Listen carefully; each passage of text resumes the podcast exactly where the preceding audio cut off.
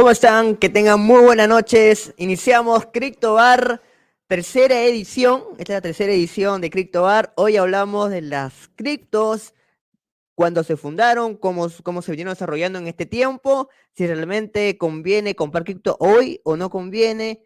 Todo eso y todas las dudas que tengan sobre las criptos, porque mucha gente que no sabe muchas cosas sobre las criptos. De aquí, nuestro CryptoMan Roberto está listo para poder resolver todas las dudas. Buenas noches, ¿cómo está Roberto?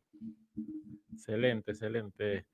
Aquí para conversar con todos eh, sobre las criptomonedas. Hay que recordar un poquito eh, la primera sesión, que es Web 1, que es Web 2, que es Web 3, recordar eh, cómo nacen las blockchains y por qué eh, funcionan las criptomonedas, cómo funcionan, qué sirven, para qué sirven, qué son, cuál es el futuro, es una buena inversión, no es una buena inversión. Todas esas preguntas y respuestas, pues trataremos de, dar un poco de claridad y de luz hoy día. Así pues, que arrancamos con, el salud, el, salud, el viernes, el criptobar para arrancar un buen, un buen viernes, una buena fin de semana. Eh, para los que saben un poquito más del mercado, hoy día es un viernes rojo, todo el mercado está rojo. Hicieron el gran anuncio eh, el señor Powell, el secretario de, Finanzas de Estados Unidos, dio una noticia, bueno, ya esperada, y es un índice negativo en, en los intereses. Eh, y eso ha sentido el mercado. Obviamente estamos en, inflación, obviamente estamos entrando en una, eh, hay, buena, buena tendencia de, una posible gran recesión. Y bueno, la subida de los intereses es para frenar un poco todo eso, para frenar la inflación, combatirla, y eso el mercado lo resiente. Pero cuando hablamos de esos términos, eh, hay que educarnos financieramente. ¿Qué es una moneda? Para entender una criptomoneda, vamos a empezar entendiendo qué es una moneda cómo nace el dinero fiat que conocemos eh, corriente, los soles peruanos, los dólares americanos, los pesos colombianos, los reales brasileños. Bueno, eh, cada país tiene una moneda y seguramente eh, ha cambiado en el tiempo. No sé si se acuerdan, en el caso de Perú teníamos antes los intis, teníamos otros soles y muchos, mucho antes teníamos otro tipo de monedas y antes de eso incluso se usaban otro tipo de, intercambios, habían los trueques y seguramente en la prehistoria había otra economía. Entonces, eh, toda la economía en toda la historia de la humanidad se basa en eh, poder intercambiar valor, poder intercambiar valor.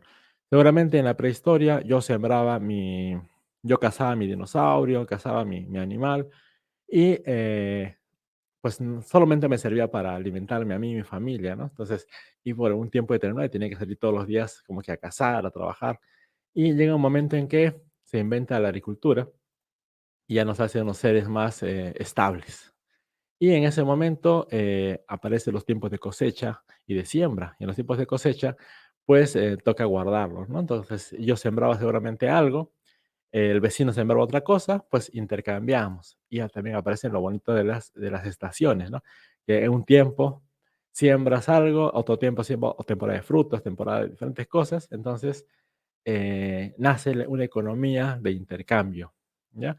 Y en ese momento no se sabía em, cuánto valor asignarle, entonces era oferta y demanda al, al estilo jungla, al estilo yo deseo que valga esto pasaron muchos años seguramente y la civilización fue entendiendo ese concepto y se estandarizaron valores. Hasta que venían extranjeros, seguramente de la India, de China, con una especie muy rara y hacían unos trueques que para uno era una ganga y para otro también, o, viceversa. ¿no? Entonces eran trueques más especulativos, de, ya de joyas, ya de pieles, ya de cosas exóticas que no tenías en tu comunidad. Entonces tú siempre le das valor a las cosas extrañas. Y así funciona la humanidad, así funcionaba la economía. Hasta que vino alguien y dijo, pues eh, no voy a estar cargando mi saco de arroz, no voy a estar cargando mi carne. Y eh, ahí ese trueque ya pasó a ser más de papelito. Entonces yo te firmo un papelito donde dice que, como un cheque, ¿no? un cheque de la prehistoria, que decía que vale por algo. Yo en mi, en, mi, en mi cosecha te voy a dar ese saco de arroz, ese saco de papas, te voy a dar algo. Entonces empezaron a, formarse los primeros cheques futuros, los pagarés futuros. Y para esto pasamos más en la historia y ya vienen los reyes, ya vienen los, eh, los feudos, ¿no? Entonces ese cheque aparece de, una casa, de un, de un feudo feudal, de un virrey, de un rey.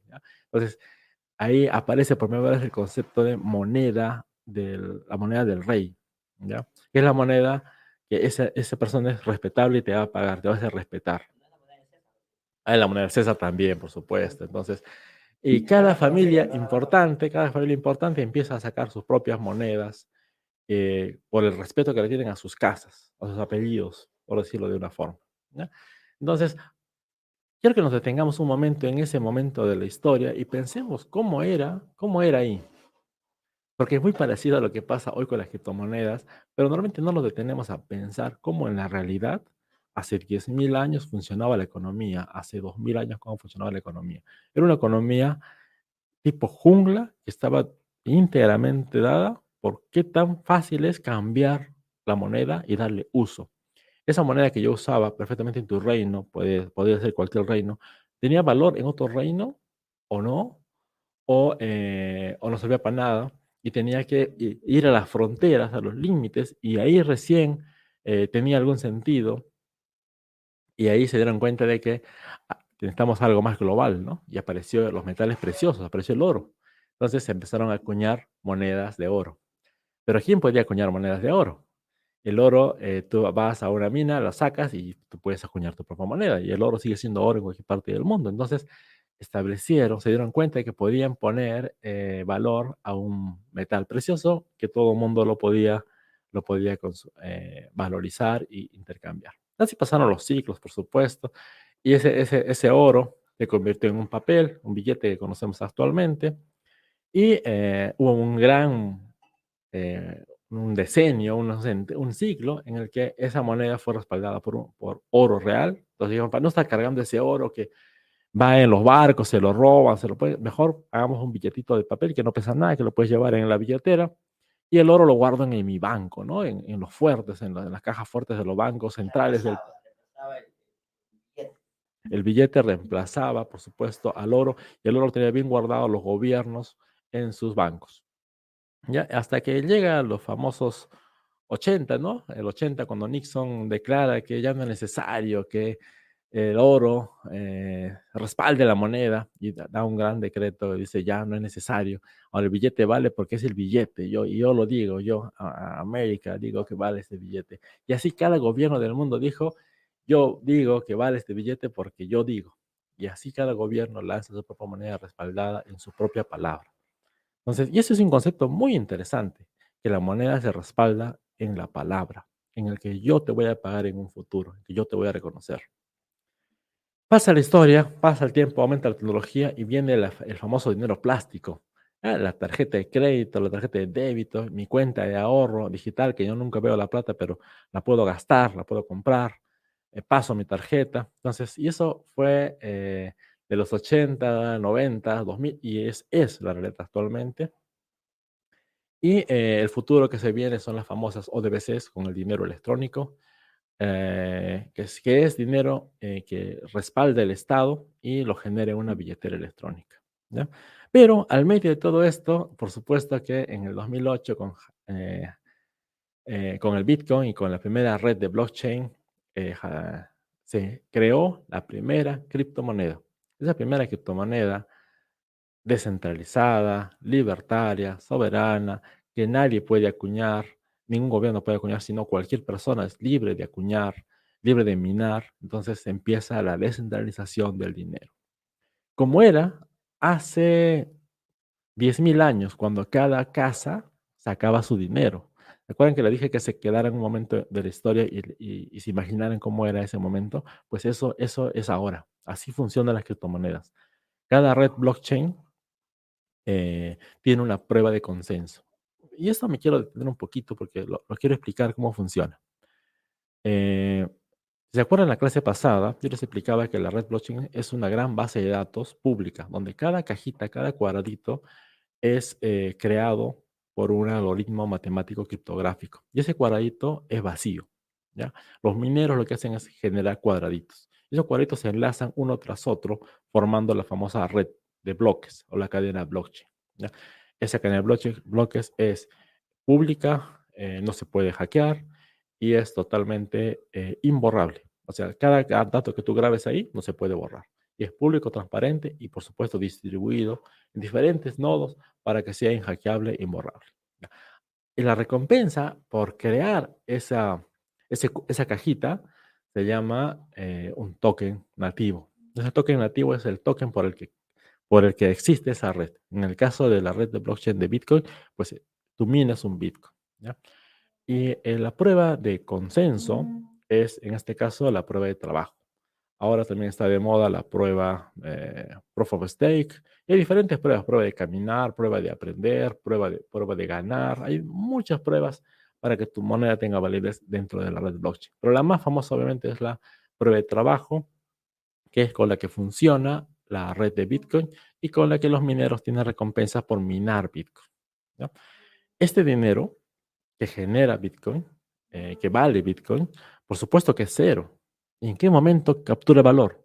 Cuando alguien te quiere comprar, cuando alguien te quiere intercambiar, cuando tú haces una operación por algo y la puedes hacer igual en otro país y alguien te da ese valor en efectivo, en dinero. Pues el valor real de Bitcoin es la capacidad que tiene para crear un activo de valor intrínseco.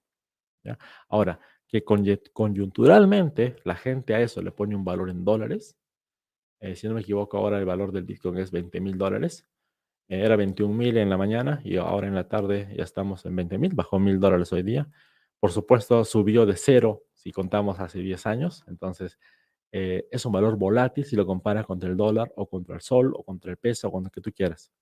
Pero lo importante es que hay alguien que te paga esa cantidad de dinero por un Bitcoin. Por supuesto, no solo hay Bitcoin, estamos con 20.000 criptomonedas en este momento. Y para cerrar un poquito la primera introducción, ¿qué diferencia un, un criptoactivo, una criptomoneda de un token?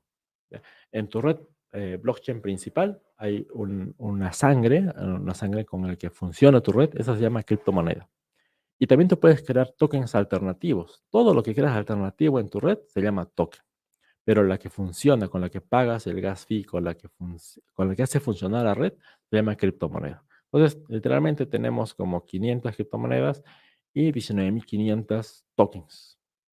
Entonces, eh, hasta ahí, un poquito para dar contexto, dar historia de cómo fueron las finanzas tradicionales evolucionando en el tiempo hasta llegar a la coyuntura actual. No, muy bueno, muy bueno, muy bueno, porque si hablamos de esa historia, ya comenzamos a entender de las criptos hoy en día, ¿no? Que, que, que no es nuevo, ¿no? Se viene, se viene escrito ya hace un buen tiempo, un buen tiempo. En Latinoamérica, cuando se comenzó a hablar de las criptos, eh, muchas personas comenzaron a dudar, comenzaban a, a ver, porque Latinoamérica hay muchas cosas como que muchas estafas y, a pesar que, que, la gente tiene más conciencia hoy de cripto y han investigado, hay mucha información, siguen ocurriendo estafas en, dentro, usando la plataforma o usando la palabra cripto, hacen sus redes piramidales, este, sus estafas.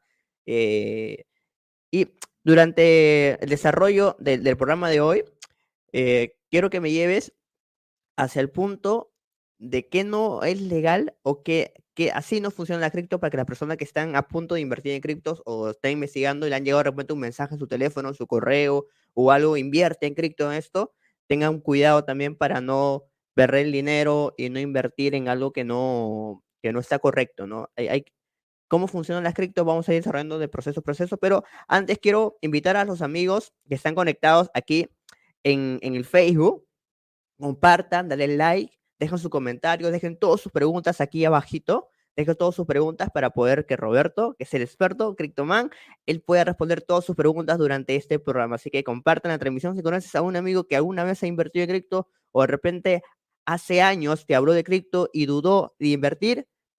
Vamos a contarle cuánto hubiera ganado si hubiera tomado acción hace, hace años atrás. Y también quiero la gente que está en el YouTube, toca la campanita, suscríbete al canal también del YouTube para que todos no se puedan perder todas las transmisiones en vivo de cada viernes en CryptoBar. Quiero invitar también a los que están conectados en la zona VIP aquí dentro. Así que quiero saludarlos a todos. Voy a abrir las cámaras de todos que están conectadísimos, que nos acompañan todos los viernes. ahí están, buenas noches, ¿cómo estamos? ¿Cómo estamos por aquí? ¿Qué tal? Hola, hola, hola, hola.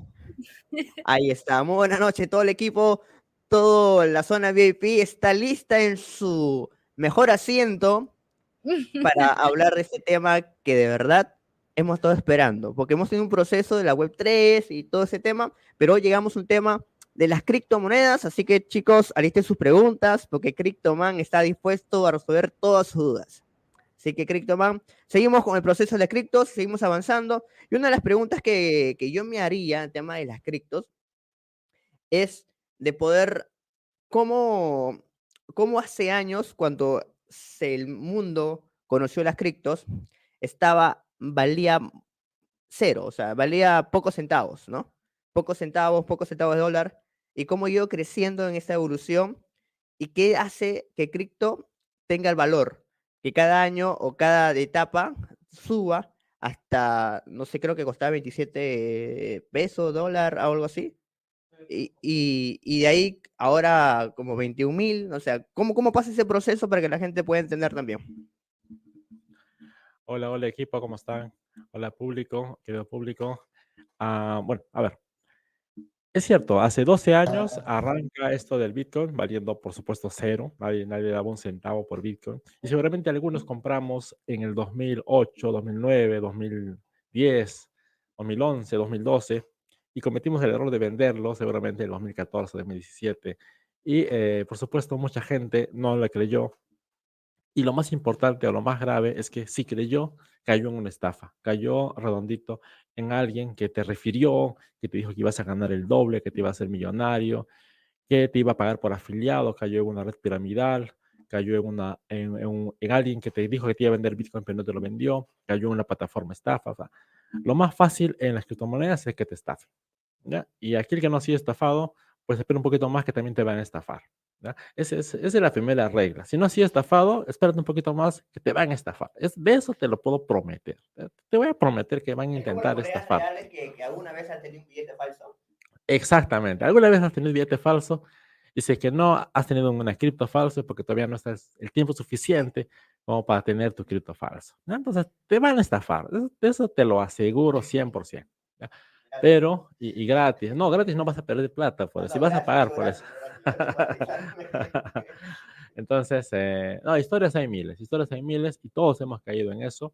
Y un poquito para contar nuestra experiencia, para que el público eh, que quiere ingresar, eh, pues tenga un poco más de conocimiento. Y mi primer consejo siempre es, léete un libro, cómprate un libro, mira estos, júntate con gente y no hagas caso cuando te digan que vas a ganar el 100% a fin de mes y que alguien te lo va a administrar. Tú tienes que ser propietario de tu wallet, tienes que crear tu wallet, tienes que ser propietario de tu llave pública, privada y eh, hacer tu primera operación. Así sea de un centavo, de 10 centavos, así sea de un dólar, esa primera operación te va a cambiar la perspectiva, te va a cambiar el chip, te va a cambiar la mente hacia un poco qué es este mundo de las criptomonedas. Eh, la verdad, el precio de Bitcoin varía por valor de mercado, oferta y demanda. Por supuesto que es tan pequeño el mercado cripto que todavía es manipulable por algunos, algunos, algunas ballenas gigantes, pero eh, la idea es que poco a poco con la mayor adopción se vaya descentralizando más. Ahora sí le quiero abrir el micrófono acá al salón VIP. Seguramente tienen muchas preguntas y muchas historias que contar. Y eh, le damos el, micro a nuestro salón. Listo, ¿qué tal Roberto? ¿Cómo estás? Abel, ¿qué tal? Hola, ¿cómo estás? Buenas noches, buenas noches, bienvenida. Interesante lo que estoy escuchando, el tema del, de la historia, ¿no? Cómo empezó el tema de las criptos. Roberto, me gustaría saber un poquito más cómo funcionan las criptomonedas. O sea, suponiendo que yo ahora mismo quisiera invertir en una cripto o saber un poco más, investigar en un tipo de monedas y poder invertir ¿Qué, ¿Cómo funciona? Para más, esa es mi pregunta, ¿no? Ya, ok. Eh, lo primero que tienes que saber es que no hay una sola criptomoneda. Hay muchas criptomonedas. Hay 20.000 criptomonedas y contando, y cada minuto se crea una criptomoneda más. ¿ya? Eh, hay una página que se llama Coin, CoinMarketCap. Vamos a poner el link ahí si nos ayudan, por favor, en, en, el chat. Eh, CoinMarketCap, donde se listan todas las criptomonedas eh, que están apareciendo en, el mundo. Por supuesto, hay un ranking, hay el, el, top 10, el top 100, y cada criptomoneda tiene lo que se llama un white paper. Sí, eh, CoinMarketCap, ah, por interno lo vamos a escribir para que lo puedan visualizar. Entonces, cada, cada blockchain tiene su propia criptomoneda y esta está, digamos, sustentada en un white paper. Entonces, un white paper es una especie de tesis donde explican el por qué, el qué problema resuelve y eh, qué solución pretende dar la moneda, en este, la moneda en, este caso. Vamos a hablar de Bitcoin en particular. Bitcoin es una moneda que pretende descentralizar el dinero y ser un resguardo de valor. Mm, ah, acuérdense que la vez pasada hablaba de que se creó en un entorno de crisis en el 2008 porque los bancos y los estados crean moneda, moneda fiduciaria a su riesgo y a su, a su, a su antojo, ¿no? Entonces, y eso crea inflación. Y eso no es tan justo. Entonces, por eso se crea el Bitcoin. Súper. Entonces, ahora mismo, como tú comentas que hay miles, o sea, muchas monedas que actualmente se están creando día a día y las que han salido este año y, años anteriores, ¿no? En este caso, suponiendo que yo tenga que investigar en la página donde tú me estás comentando de CoinMarketCap, ¿verdad? Donde tengo que ingresar para poder este, averiguar, investigar sobre las monedas.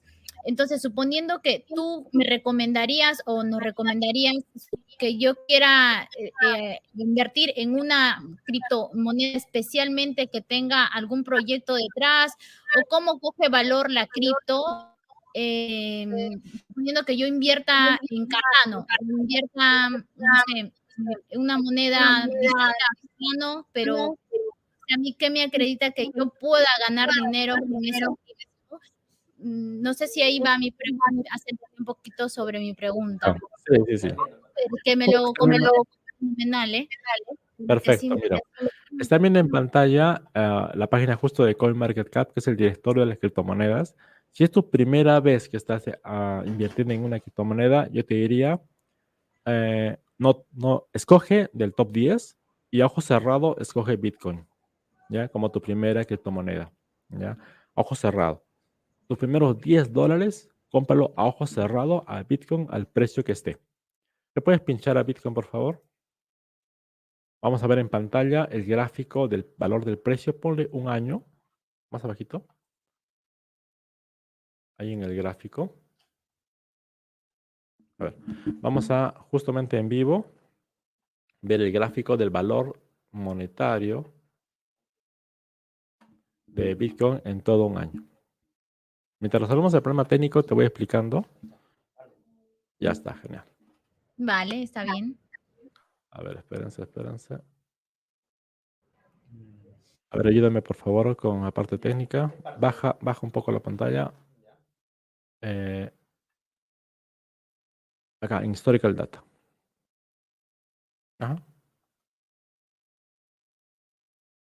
Vamos a mostrar el gráfico para que no puedan ver la pantalla hay un gráfico. Ponlo acá en el overview. Ahí, exacto.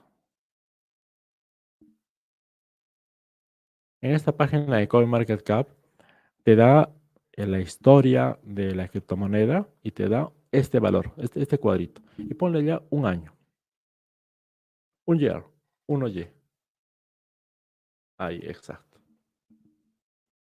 Ya. Y ponle, eh, ya, están ahí.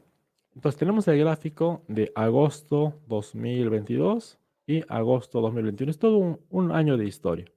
Y se dan cuenta de que hay una parte verde y hay una parte roja. En noviembre, diciembre del año pasado, Bitcoin llegó a valer 68 mil dólares y hoy estamos en casi 20 mil dólares. ¿Ya? Ha habido una gran corrección de mercado, por supuesto, aumentada por la crisis de la guerra, la crisis inflacionaria post-COVID, etc. etc. Pero vamos a ver un poco la historia completa de cómo en el 2013, 2011 no valía nada, valía centavos. En el 2017 ah, empieza a agarrar fuerza. Eh, acá podemos poner el valor. Hubo un momento eh, en mi historia personal, yo lo vendía a 3 mil dólares acá, en este, en este momento preciso. Yo lo había comprado obviamente mucho tiempo atrás, pero en esa Navidad se subió a 13 mil dólares, hubo un pico en, en casi 20 mil dólares, por supuesto. Pero lo curioso es de que a los meses se bajó otra vez a 5 mil, hubo un instante que se bajó a, a 3 mil dólares y post pandemia en el 2020, mira cómo se subió. Se subió hasta 58 mil dólares y tiene un tope máximo de 68 mil dólares por acá. Y, oh sorpresa, se volvió a caer. ¿Por qué aumenta el valor? ¿Por qué baja el valor? Por adopción, por uso, por oferta y demanda, porque toda criptomoneda o todo activo, todo, todo commodity, toda moneda se basa en cuánto alguien te pague por la moneda. Eso es demanda.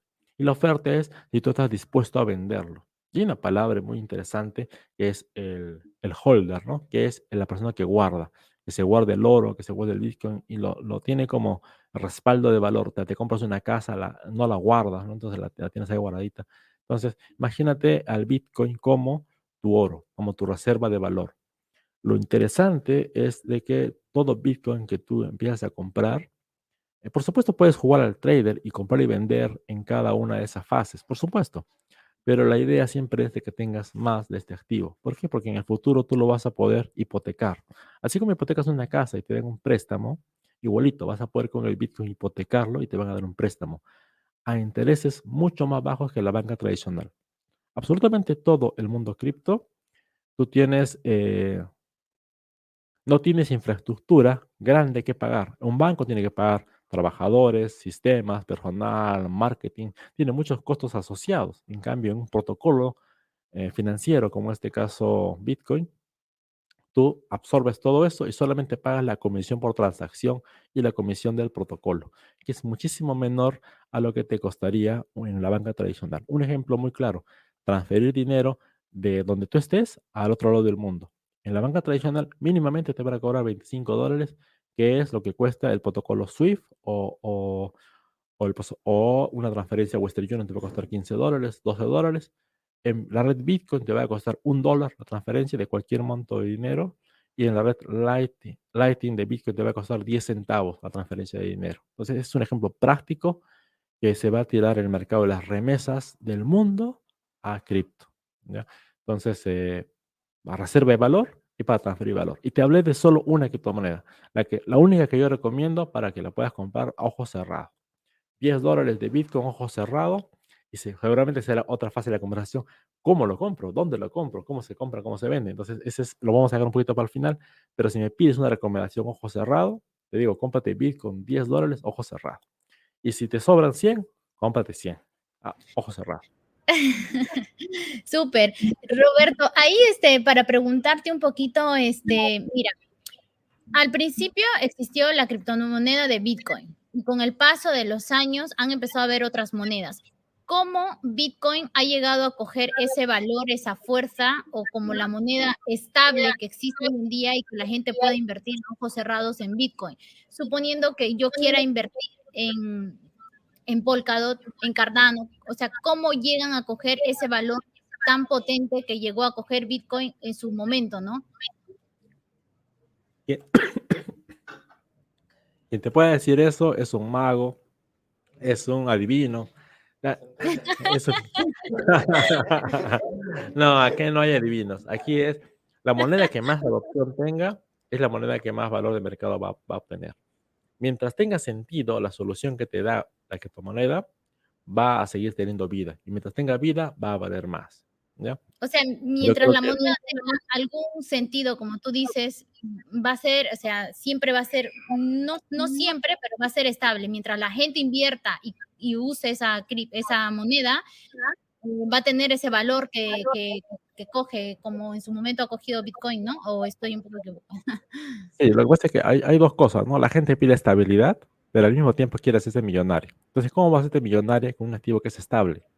si hoy día vale uno y mañana vale uno, ¿cómo, ¿dónde está la multiplicación? Entonces, ¿cuál es la magia? La magia es que el dinero normal, hoy tienes mil dólares y al próximo año con esos mil dólares vas a poder comprar menos por el valor de la inflación. La inflación te come año tras año. Si hoy tienes mil dólares y lo guardas, de acá a 10 años, tú seguramente con esos mil dólares vivías tranquilo un mes hoy, de acá a 10 años, esos mil dólares te va a permitir vivir tranquila una semana, tal vez 15 días. Si tú esos mil dólares tú lo compras en oro, en 10 años seguramente podrías igual vivir un mes tranquila. Pero si hoy día compras Bitcoin, mil dólares, es posible que dentro de 10 años puedas vivir un poquito mejor. Y si, si ahora mismo compro Cardano, por decir, ¿qué se tendría que esperar? Como en su momento se esperó con Bitcoin, un ejemplo, ¿eh? si ahorita mismo compro Cardano, ¿qué tendría que esperar como en su momento, ¿no? Para que Cardano pueda llegar a tener éxito como en su momento lo tuvo Bitcoin. adopción. La palabra clave es adopción, el market cap. ¿Qué tan factible es de que millones de personas estén usando Cardano o Polkadot o, eh, o BNB o cualquier otra moneda, o Shiba, la que, moneda que tú me digas, ¿qué tan probable es de que la gente le esté usando y le dando valor? ¿Ya? Si, si, cualquiera supiera eso, incluso los mismos creadores, pues solo invertirían en su moneda. Nadie sabe eso. Eh, es, eso es em, impredecible. ¿ya? Lo mejor que se puede hacer es trabajar para que ese ecosistema funcione. Ahora, si lo vemos simplemente desde el punto de vista de inversión, es como cualquier bolsa apuntarle al que más confianza le tengamos. Si lo ves desde un punto de vista de developer, de desarrollador, tú puedes hacer cosas para que tu protocolo sea más usado y tenga más valor en el tiempo.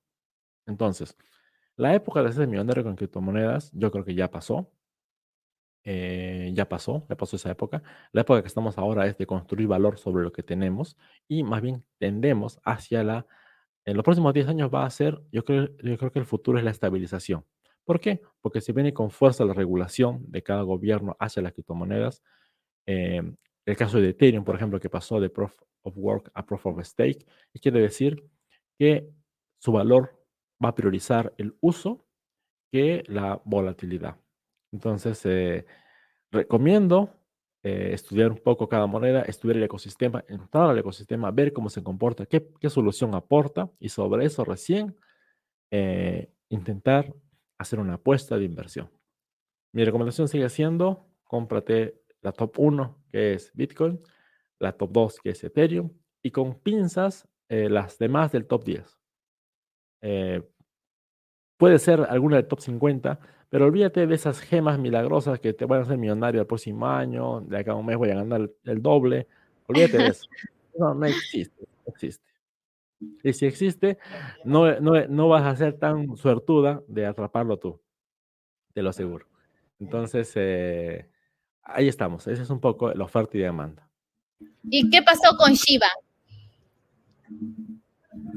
No, Shiba es la de popular memecoin, es una memecoin, es una moneda que no resuelve nada, pero que a todo el mundo le gusta y todo el mundo en su corazoncito tiene algunos miles de Shibas, esperando que algún día Elon Musk vuelva a tuitear algo para que valga 10 veces más y puedas escaparte porque estás perdiendo plata con Shiba. Pero ahí que nos comente el tiburón de Yesel, que ha invertido un montón en Shiba. Yesel, coméntanos por favor, ¿cómo te has hecho millonario con Shiba? ¿Está ahí, está ahí o no? Pues nada. Ahí está, No, es que Shiva ya, aparte que nació como un meme, ya creo que hoy ya este, está madurando porque ya tiene muchos proyectos por detrás. Le están dando valor al, proyecto. Exactamente, ese es el camino. Hay que darle valor y uso a la moneda.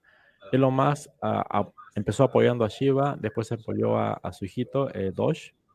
Eh, Doge es una Memecoin también, es una popular shitcoin.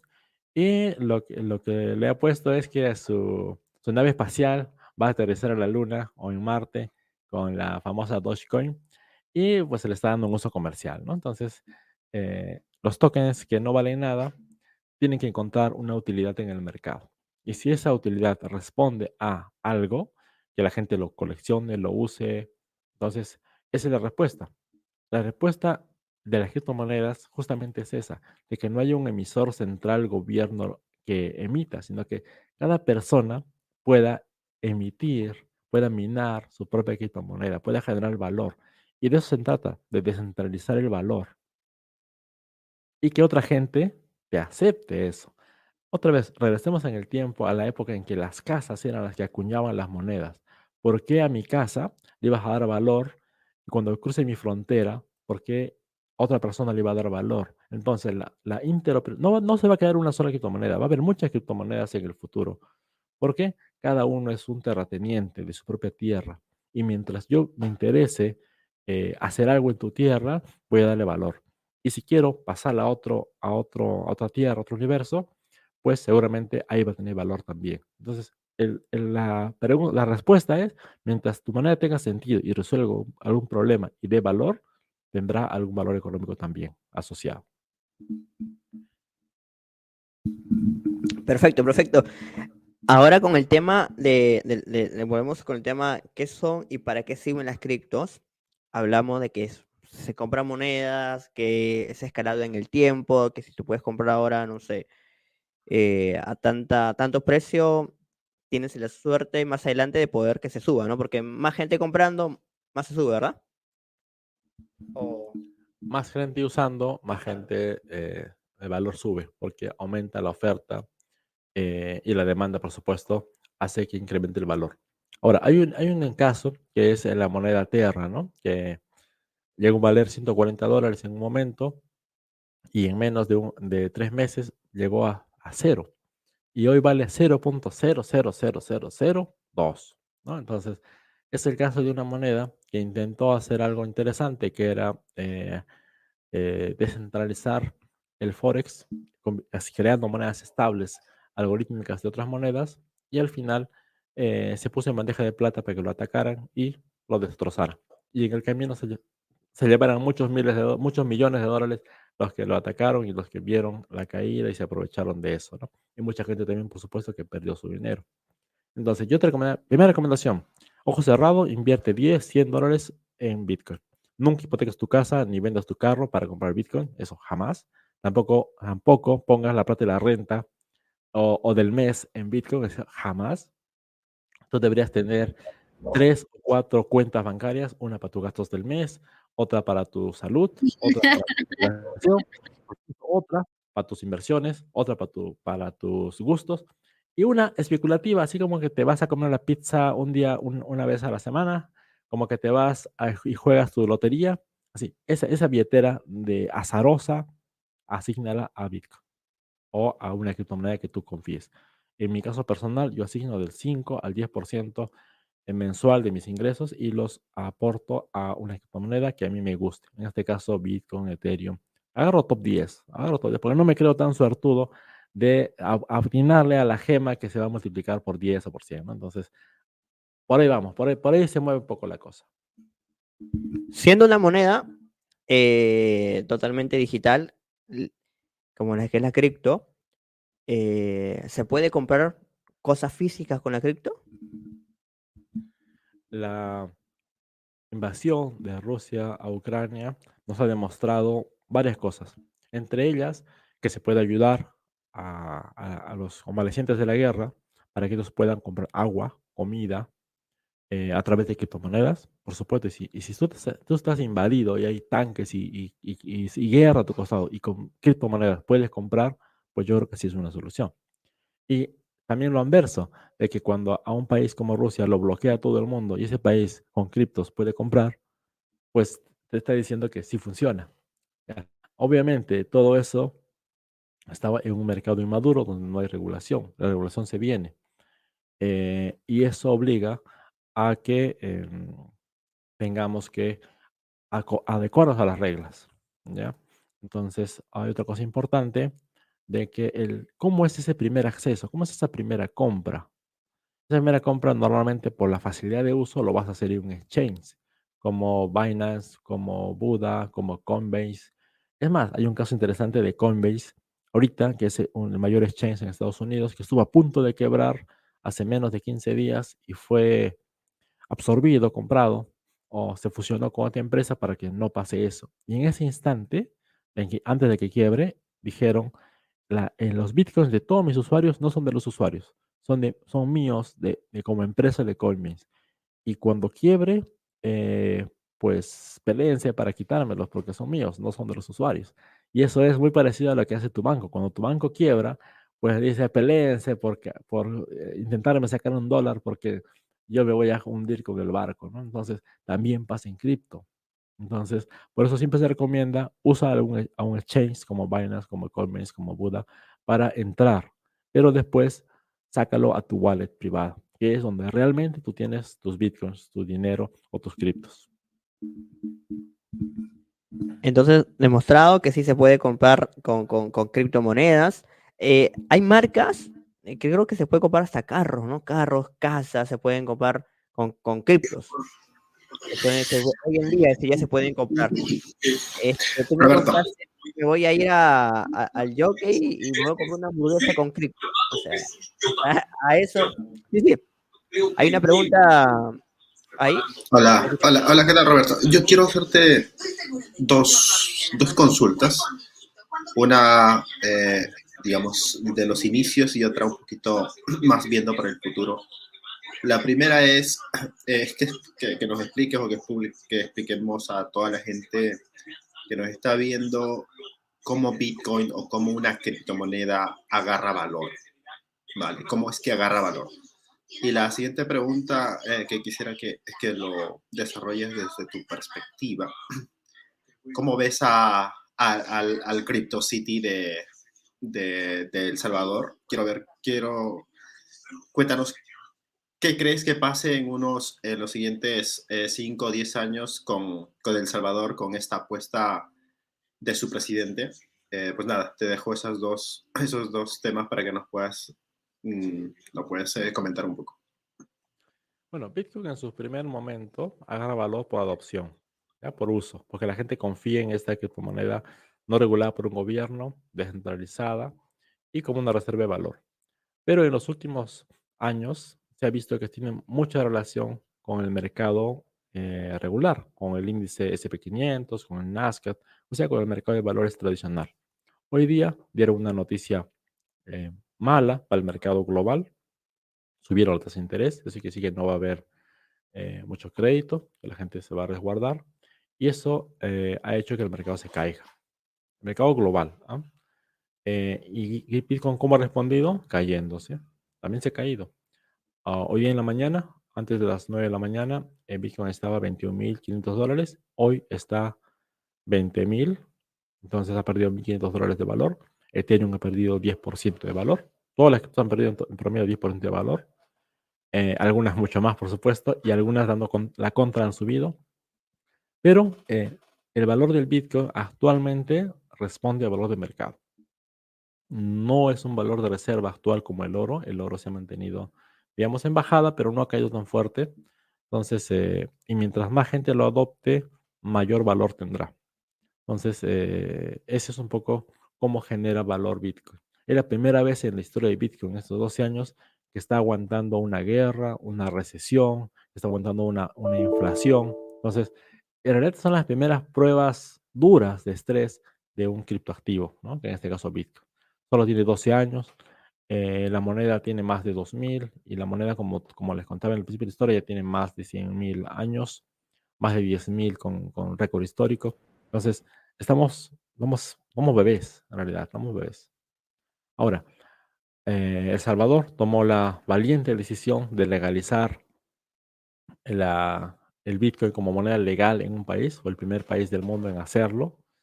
Eh, por supuesto, fue una acción de marketing impresionante. Yo creo que su valor de inversión ya fue pagado totalmente con exposición de marca, con valor de mercado, con turismo, con inversiones que llegan al país. Ya fue, por más que el Bitcoin esté ahora la mitad del precio de lo que lo compró, eh, ya pagó su precio.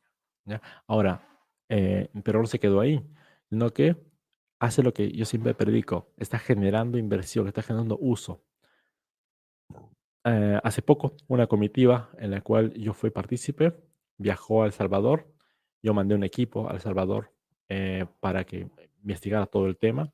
Tú tienes tres bitcoins eh, tú puedes nacionalizarte eh, ciudadano Salvador y poder hacer inversiones allá con los impuestos de allá. La promesa de la Bitcoin City es de que tú pagues cero impuesto de IVA y de renta allá los primeros cinco años y de ahí viendo poco a poco cómo va a ser la, la regulación impositiva. Pero que un gobierno tenga la voluntad política para hacer que eso suceda me parece importantísimo para la adopción. Por supuesto, tiene malas prácticas, tiene, tiene por ejemplo, una, una, política de adopción eh, no ha sido la correcta, ha, cometido muchos errores. Por ejemplo, ciudadanos de allá mismo, del Salvador, no saben usar bien el Bitcoin. Eh, en todo el mundo se han dado bonos gubernamentales para la pandemia. Es, en Salvador se hizo a través de la wallet Chivo. No llegó a todo el mundo. Hubo muchas estafas de duplicación de identidades, de que yo cobré el bono por el otro. Entonces hubo mucho de, mucho de mala práctica de, una situación masiva. Pero en líneas generales yo creo que es el camino adecuado con una mala gestión de, riesgo, ¿no? Entonces, pero eh, ahora mismo la ciudad Bitcoin es una promesa futura de emisión de deuda. ¿Qué significa esto? Un país por regular dice, cuando quiere liquidez, va a generar deuda. O sea, va a generar pagarés futuros eh, a 100 años, a 50 años. O sea, ciudadanos del mundo inviertan en, mí como país y yo les voy a generar los bonos, los bonos soberanos. ¿no? Estados Unidos es el rey, lo hace todo el tiempo. Perú eh, también, todos los países lo emiten. En este caso, Salvador lo va a emitir en base a esta ciudad de Bitcoin y eh, los volcanes que van a minar con energía geotérmica para que no haya el problema de, del carbono y, todo lo que se critica a Bitcoin que gasta más energía, pero en realidad la banca tradicional gasta más energía que la minería Bitcoin, Y el problema es que están mirando el problema con un solo ojo y no con los dos cuando hacen la comparativa. Pero eh, aún así estoy de acuerdo 100% en que la energía que se utilice para minar criptomonedas tendría que ser ecológica del saque. Y eh, me parece que sería una genial inversión, toda persona que pueda invertir un poquito en esa ciudad, para, más que para invertir como, como inversión monetaria, también invertir porque es adopción. Actualmente hay un, más allá de Salvador, hay una isla que se llama la isla Bitcoin, donde todo el mundo puede invertir eh, en, en, un pedacito, en un metro cuadrado en esa isla para tener futuros accesos.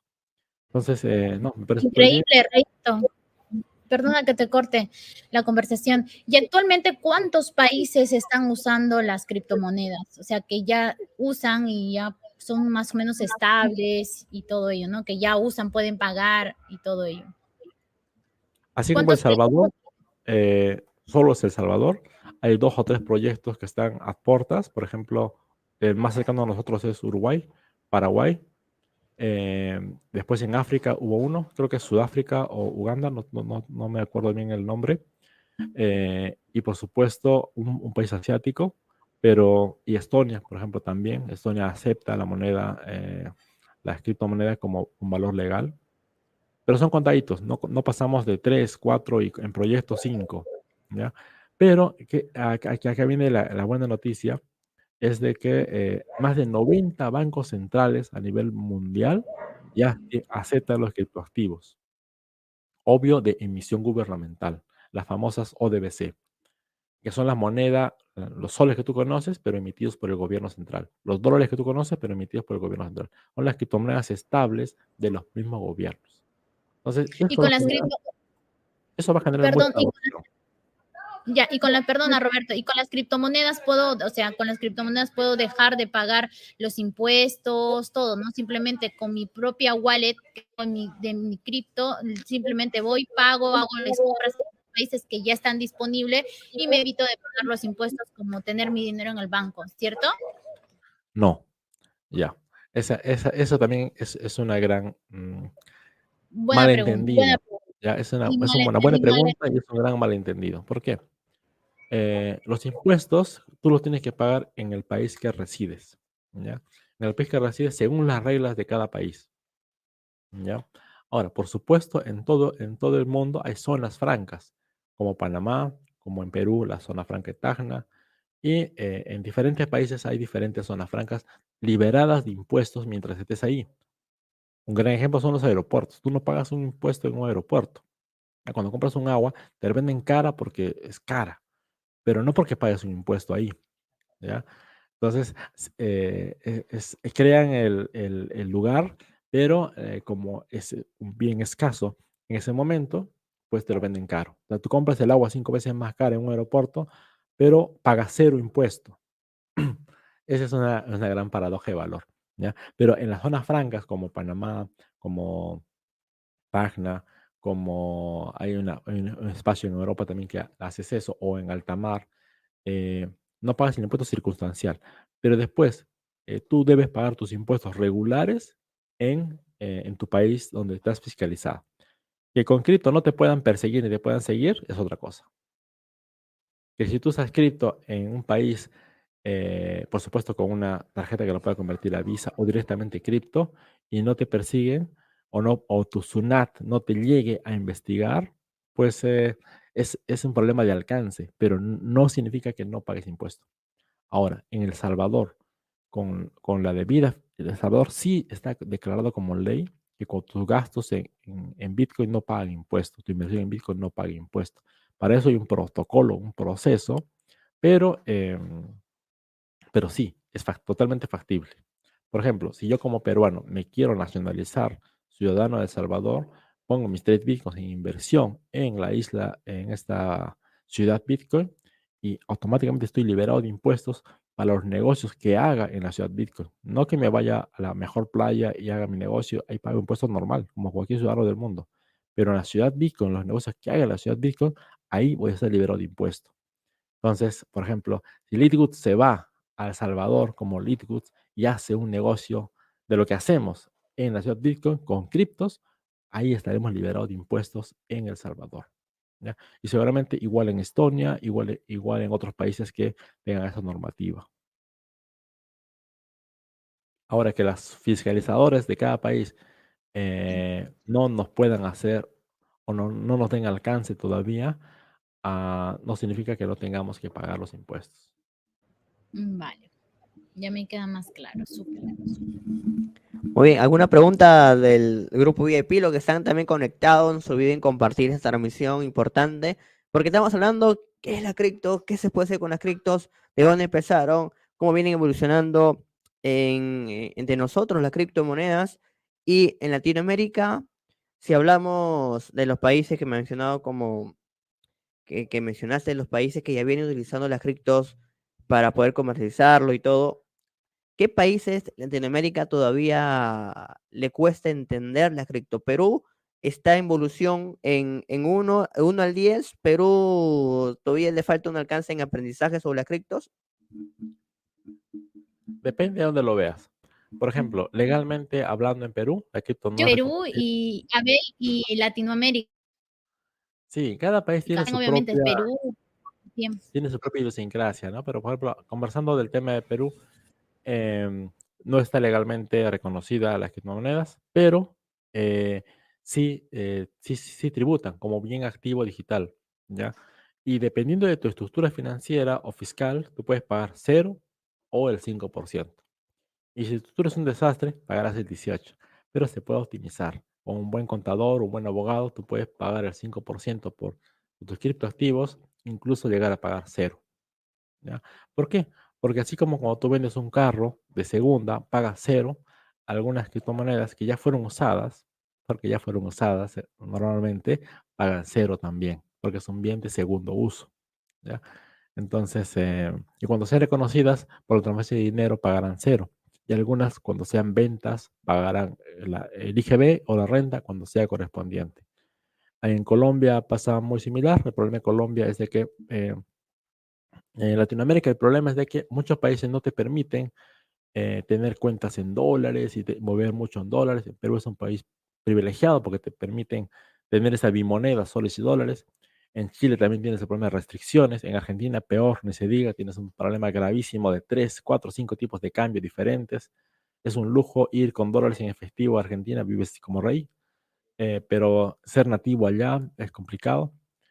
México también es un país que está dando buenos pasos en el tema de regulación de criptoactivos.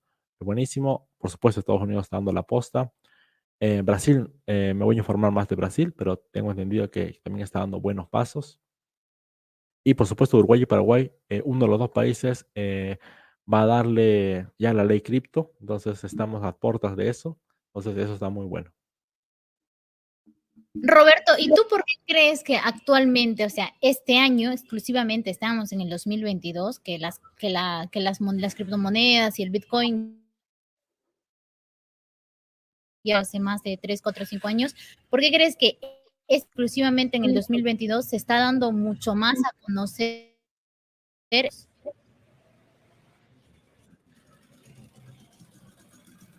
Yo creo que, a ver, la gran curva fue el 2017. Fue la gran curva, ¿ya? Ahora, vino la pandemia, 2019, y todo el mundo se fue a su casa, ¿ya? Y abrió las puertas el 2020, fines de 2021, 2022, y se, y se dio de cara con otro mundo, con otro mundo absolutamente diferente, con el teletrabajo ya normalizado, ya con la educación a distancia normalizada y, por supuesto, con una, un cuidado a la salud diferente a, toda su vida. Entonces, esas, esas cosas te hacen, te hacen cambiar la vida. ¿ya? Y, por supuesto, cuando ves un poquito más allá, te das cuenta que el Bitcoin subió de casi 17 mil, 20 mil dólares a 60 mil. Entonces, si se subió así como se subió en esos dos años, entonces eh, hay todo ese FOMO. Ese FOMO es, yo no me puedo perder de esa subida espectacular, ¿no? Entonces, si estoy en crisis, va a haber inflación. Entonces, quiero aprender de Bitcoin, quiero saber. Por supuesto, al medio hubo un montón de estafas multinivel, hubo un montón de, de, FOMO y de, y de mala praxis por desconocimiento. Entonces, eh, está bueno. Acuérdate que el 5% de la humanidad tiene criptoactivo, sea, el 5%. No somos muchos todavía, estamos en una etapa temprana, temprana y la gente eh, con ganas de aprender, con ganas de aprender, con ganas también con ilusiones de hacerse millonaria rápido, ¿no? Entonces, todo el mundo tiene esa ambición loca, pero con muchas ganas de aprender. Ahora, hay un dato, justo lo leí ayer, que la búsqueda de Bitcoin en, el buscador de Google ha bajado eh, en, cantidad de búsquedas al mínimo histórico. La, la gran eh, búsqueda fue el año pasado, 2021, ¿ya? Porque todo el mundo se subía. Se me escapa, se me escapa, se me escapa la subida. Lo estoy dejando de ganar. Entonces, eh, el, el, gran FOMO fue el año pasado. Este año la gente es más cuidadosa, más cuidadosa, piensa con más cabeza y y eso también es bueno, porque hay que, hay que darle un poquito más de cabeza a la, sobre todo a una industria que no, que no se conoce. Muy bueno, eh, Robert, gracias, increíble. Ya, genial. Mira, nos queda unos minutos de la, de la, de la charla, un espacio para una última pregunta y hasta el próximo viernes. A ver, una última pregunta. ¿Quién, quién se anima? del público? Alguien por ahí que está en la zona VIP puede decir una pregunta. ¿Está bienvenido? Sí, hola. Hola, Abel. Hola, Robert. ¿Qué tal? Robert, una consulta. Adelante, adelante pregunta. Ah, ¿Cómo, cómo como inversor uno, este, o sea, pone, los inversores van a una cripto? O sea, ¿cómo, cómo tienen ese, decir, yo puedo invertir y voy a ganar aquí? Ya. Lo primero eh, que tenemos que preguntarnos siempre es, ¿qué qué problema resuelve eh, el activo con el que estoy trabajando. Ya sea que vayas a comprar una marca de carros, una marca de gaseosa, ya sea que vayas a comprar una acción en Microsoft. Imagínate que vas a comprar una acción en cualquier empresa del mercado tradicional. Tú lo vas a investigar, vas a decir, mira, yo hubiera comprado las acciones de Zoom hace dos años, hoy sería, pues, eh, hubiera duplicado, triplicado mi inversión, porque Zoom lo usaron todo el mundo en, en la pandemia y ahora ya estás acostumbradísimo a usar Zoom.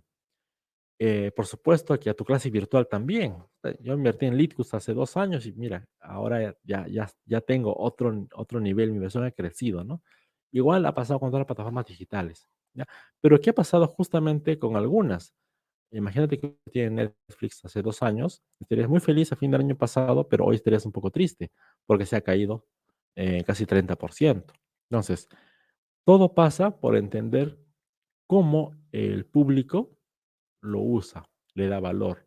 ¿Cómo a mí me va a servir como solución? Entonces, lo primero que tienes que preguntarte es si a mí me hace sentido ese proyecto. Si a ti te hace sentido y tú lo vas a usar, o sea, no lo vas a mirar, solamente lo vas a usar, pues es una buena inversión. Si solo lo miras para ganar dinero e invertir y no lo usas, pues yo me, lo preguntaría dos veces, ¿no?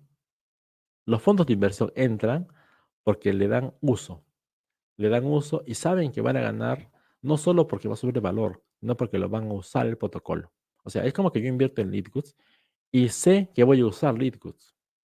Y mi ganancia va a estar en el uso y de taquito en la ganancia o el, incremento de valor. Es como cuando uno invierte en un auto Tesla, ¿no? O en una marca cualquiera. Si yo me compro el auto y aparte compro una acción, entonces le estoy haciendo el doble juego, ¿no? Le estoy dando uso y lo estoy apoyando a la compañía.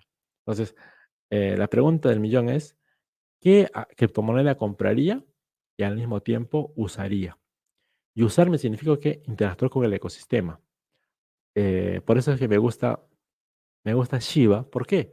Porque está haciendo cosas. No vale nada. No, lo considero como inversión, es una meme coin. ¿ya? Pero está haciendo cosas. Cada uno es maravilloso, está haciendo miles de cosas. La que más me gusta es Polkadot. Polkadot está haciendo cosas alucinantes. Mucho mejor que Ethereum. Entonces, eh, me encanta. Los desarrollos de Bitcoin son lentos, pero es la, mayor reserva de valor. Entonces, siempre mi consejo es, si vas a invertir en una criptomoneda eh, para largo plazo, haz una que tú usarías para algo. Y te vas a dar cuenta que respondiendo a esa pregunta, te vas a poder investigar cómo diablos la podría usar si es que no ganara nada. Entonces ahí te van a aparecer respuestas que van a empezar a, darte una respuesta a ti mismo.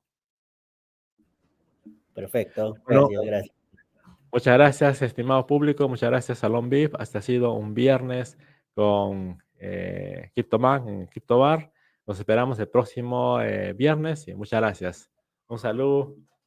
Salud, salud, de verdad, gran información el día de hoy. las personas que se han conectado, estamos todos los viernes aquí en la página de Litgus y también en el canal de YouTube. Suscríbete al canal, comparte la transmisión, dale like al Facebook también. Que estamos todos los viernes a partir de las 7 de la noche hablando de criptomonedas y todo lo que pasa en el mundo digital aquí en esta página de Litgus. Así que Roberto, muchas gracias por, por explayarte y por darnos esa claridad y esa duda que tenemos sobre las criptomonedas. Así que salud, buen viernes, buen fin de semana para todos. Nos vemos en una próxima edición aquí en Crypto Bar. Un abrazo, muchas gracias. Chao. Gracias, súper.